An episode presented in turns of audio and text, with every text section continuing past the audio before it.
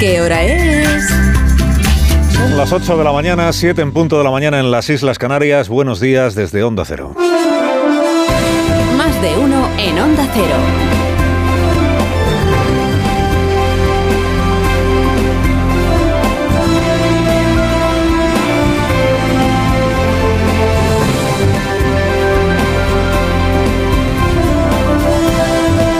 Están? Bienvenidos a una nueva mañana de radio. Estrenamos el 29 de febrero de 2024. Con permiso de Coldo y de su hacha, es hora de poner el foco en sus troncos. Con permiso de Coldo, personaje estrambótico imprescindible en toda trama de corrupción que se precie. Hay que empezar a reordenar los títulos de crédito de este serial para otorgar condición de protagonista a Víctor de Aldama. O Víctor Aldama, no sé. Porque el caso también es suyo. También es, y cada día es un poco más suyo.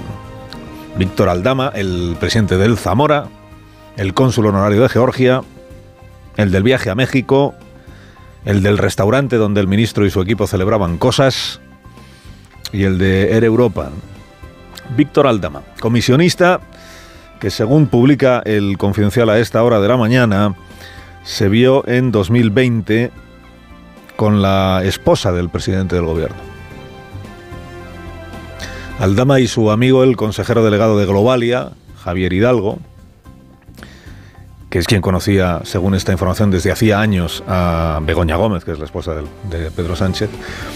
Javier Hidalgo conocía a la esposa del presidente y se fueron, eh, Aldama y él, pues a ver a, a Begoña. Se reunieron con ella varias veces en 2020, dice la información de José María Olmo en el Confidencial. Se reunieron con ella varias veces antes y después del estallido de la pandemia para explicarle negocios que se les habían ocurrido a ellos y para tratar de conseguir su respaldo.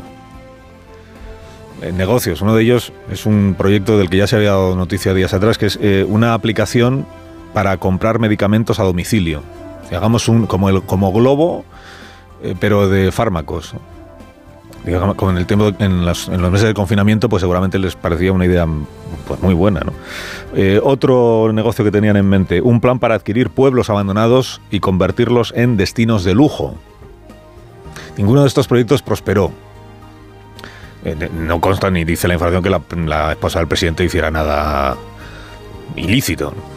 Simplemente es que había un, un contacto, un interés por parte de esta pareja, eh, Hidalgo Aldama, Aldama Hidalgo, por eh, hacerle saber a la esposa de Sánchez pues las ideas de negocios que tenían.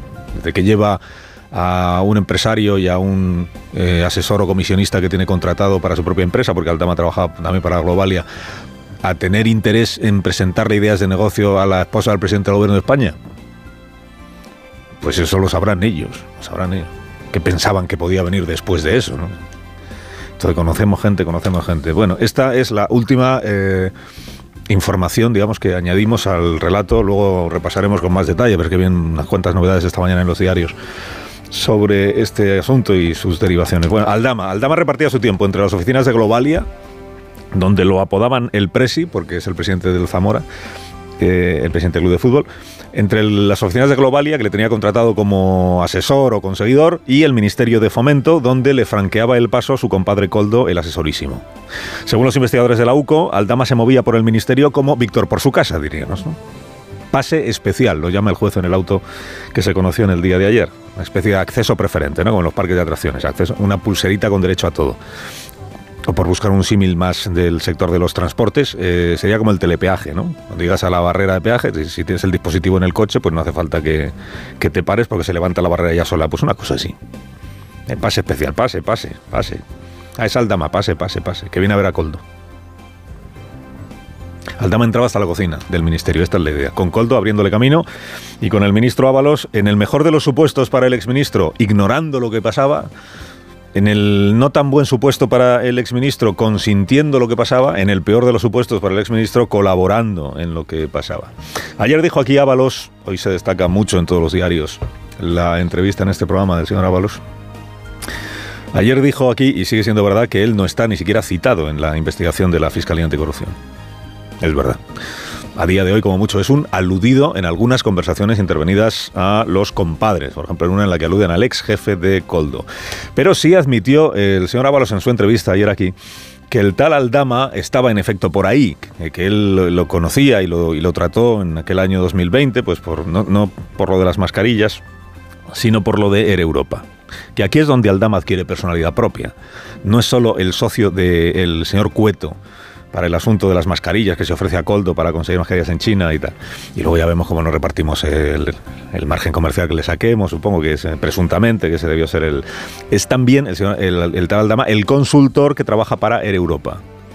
Empresa a la que el gobierno, lo recordamos también con Ábalos ayer aquí, inyectó pues unos cuantos cientos de millones de euros en aquel rescate del año eh, 2020, año de pandemia. Acuérdense que la, la, operación que en realidad más eh, revuelo generó en aquel momento fue la de Plus Ultra. Plus Ultra, ¿quién se acuerda ya de todo aquello?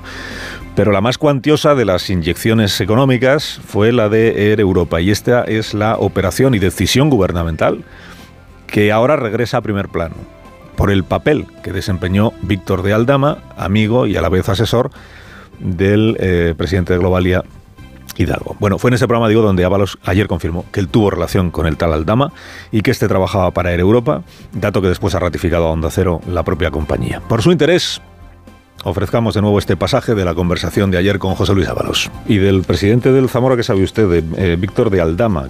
Sí, lo, pues lo vi varias veces porque además, bueno, era presidente del Club de Zamora, sí. estaba haciendo promoción del lanzamiento del club eh, hizo unas camisetas. También trabajaba para de asesor creo, de, de Air Europa. Con lo asesor cual, de Air Europa. Sí, con lo cual pues por ahí también había relación y tenía relación con, con este Coldo, pero bueno. También tenía un restaurante, he leído en otra información de esta mañana, que no sé si es... Sí. Un restaurante se llama sí. Willow o algo. No sé si lo sigue teniendo, lo tenía, sí. Bueno, no sé si él o la mujer, no sé, pero sí. Donde se celebró la fiesta de su, del 60 cumpleaños de usted. Sí, eso fue al poco de, de estar de En el restaurante sí. de Aldama. Mm, pero bueno, yo entonces no lo tenía... No le conocía mucho.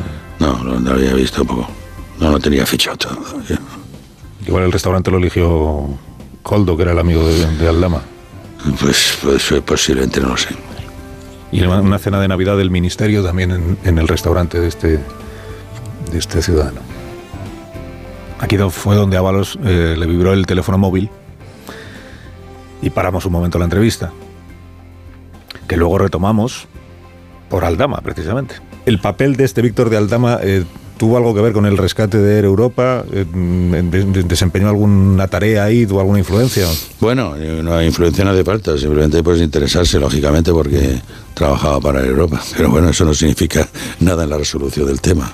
El tema eh, se resolvió pues eh, de acuerdo a los procedimientos y, y claramente justificado. El conseguidor, comisionista, colega, amigo, tronco, como usted quiera, de Coldo, y con pase especial en el ministerio, se interesó por el rescate porque trabajaba para Air Europa. Quien le había reclutado y con quien despachaba en Air Europa era el máximo responsable, Javier Hidalgo. Bueno, ayer dijo aquí Ábalos todo en orden, todo arreglado, todo se hizo como se debía hacer, no tengo nada que temer, no hay nada que ocultar. Claro, ocurre, como también dijo Ábalos eh, ayer aquí, al lado de las cantidades de dinero que se mueven en adjudicaciones del ministerio o en rescates, esto de las mascarillas pues puede parecer bastante poca cosa, ¿no? El chocolate del loro, en expresión del exministro. Todo lo que gestiona el ministerio de ordinario, que son las infraestructuras, donde efectivamente ahí se mueve muchísimo dinero y nadie me ha podido decir nada al respecto. Entonces me tienen que ir, digamos, al chocolate del oro. ¿Qué representa eso las mascarillas respecto del volumen de contratación del Ministerio de Transportes? ¿Y, y es esta cosa?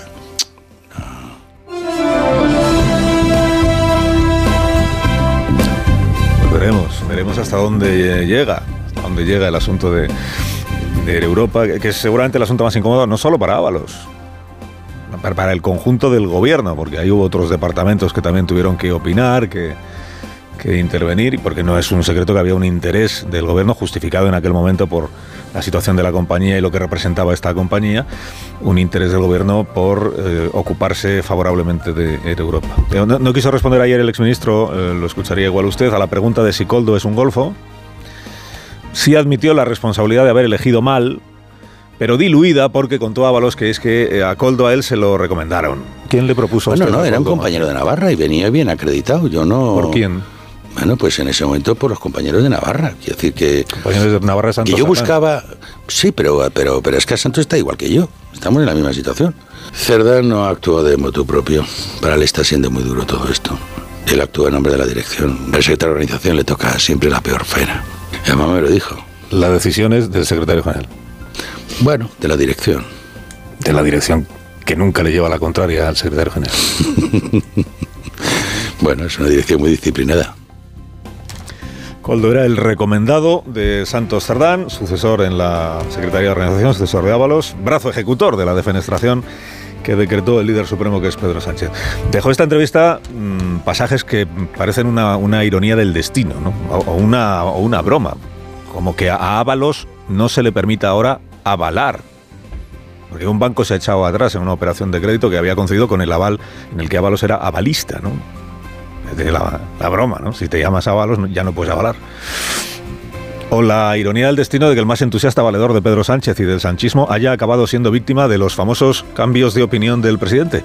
Cuando se produjo esto, pues el presidente no veía razón tampoco. No sé qué se produce, se produce ahí un cambio de opinión, la presión, la presión, el sensacionalismo, los titulares, el escándalo. Bueno, lo que Sánchez no cambia es escandalizarse de que la oposición exprima el terremoto este que sacude al PSOE y al gobierno para intentar ponerle a él en apuro. ¿no? ¿Dónde se habrá visto que, la oposición quiera sacar partido de un caso de corrupción que salpica al gobierno? Cosas son, ya le vale a Feijóo. Quiera sacar tajada de la corrupción, como dijo ayer Sánchez. Que claro, estaba tan ocupado en criticar al Partido Popular que no alcanzó a decir nada, ni sobre los contratos adjudicados dentro de su propio gobierno, ni sobre Coldo, ni sobre la situación del PSOE quien sacó tajada eh, presuntamente fueron el asesorísimo y sus troncos en esta, en esta etapa. Y quien ha convertido el caso en la purga de José Luis Ábalos, sin rebajarse siquiera a hablar con él en estos últimos días, es el secretario general del Partido Socialista. O sea, la pregunta es quién es aquí Torquemada. Mire, para ser creíble en su papel de Torquemada, debería tener tanto usted como su partido político otro currículum y martilló después de ser presidente, porque en esto es gota malaya el presidente, eh, el relato fake este de por qué en el PP eh, relevaron a Pablo Casado, lo echaron porque denunció una corrupción, dice Sánchez, se en dar por hecha la corrupción de Isabel Díaz Ayuso y en repetir este, que él sabe que es un relato fake. Porque él sabe por qué quitaron a Pablo Casado en el PP, lo sabemos todos. Porque intentó contratar detectives para espiar a Isabel Díaz Ayuso, presidenta autonómica de su propio partido. Bueno, el caso es que el presidente insiste en esto y no, y no habla del asunto. Y mira que han pasado cosas. Desde que esto mismo del hermano de Díaz Ayuso y Pablo Casado lo dijo en Marruecos la semana pasada, han pasado cosas. Ha intentado borrar del Congreso a su antiguo escudero Ábalos, lo ha desterrado al grupo mixto y va a expulsarlo del Partido Socialista. Pero el presidente sigue con que si Díaz Ayuso, y si Pablo Casado, y si el martillo. Carlos Alsina, en Onda Cero.